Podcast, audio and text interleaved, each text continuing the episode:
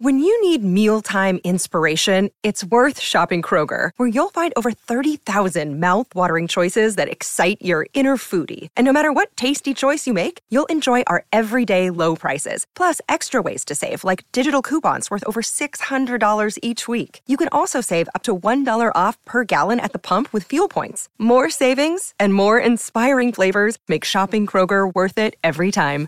Kroger, fresh for everyone. Fuel restrictions apply.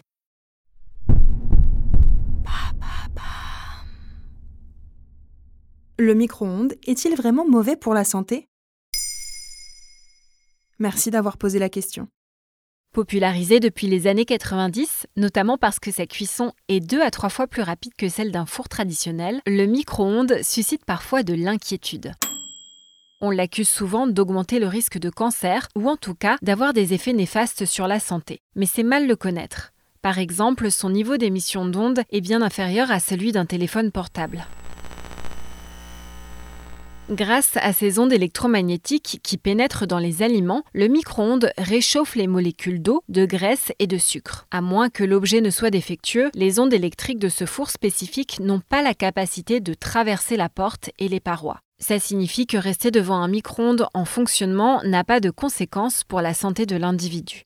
Est-ce qu'il y a un lien entre le micro-ondes et la radioactivité? Non, ce ne sont pas les mêmes types de rayonnement. Il ne s'agit pas de radiation. Donc aucun risque de s'irradier en mangeant de la nourriture chauffée au micro-ondes. Ces appareils ne modifient pas la structure moléculaire des aliments.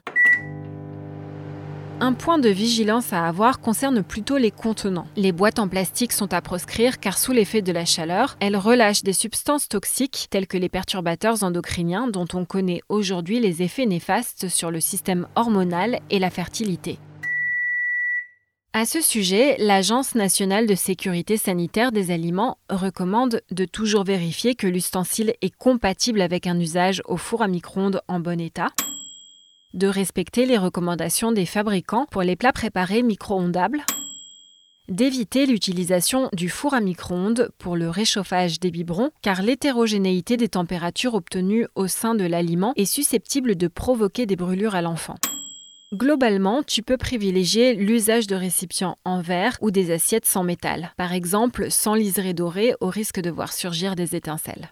Ne dit-on pas que le micro-ondes détruit les vitamines et les minéraux? Oui, mais c'est le cas pour tout aliment chauffé à haute température. Selon Jean-Michel Courty, physicien et professeur de physique à Sorbonne Université, interrogé par TF1 Info en 2018, le micro-ondes serait même l'une des meilleures options pour préserver les nutriments des aliments.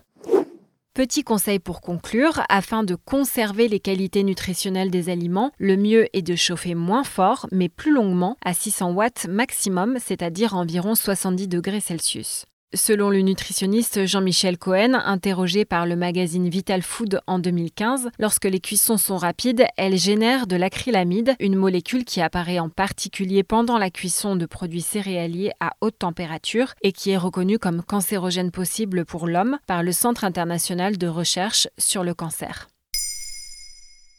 Maintenant, vous savez, un épisode écrit et réalisé par Émilie Drujon. Ce podcast est disponible sur toutes les plateformes audio et si cet épisode vous a plu, n'hésitez pas à laisser des commentaires ou des étoiles sur vos applis de podcast préférés.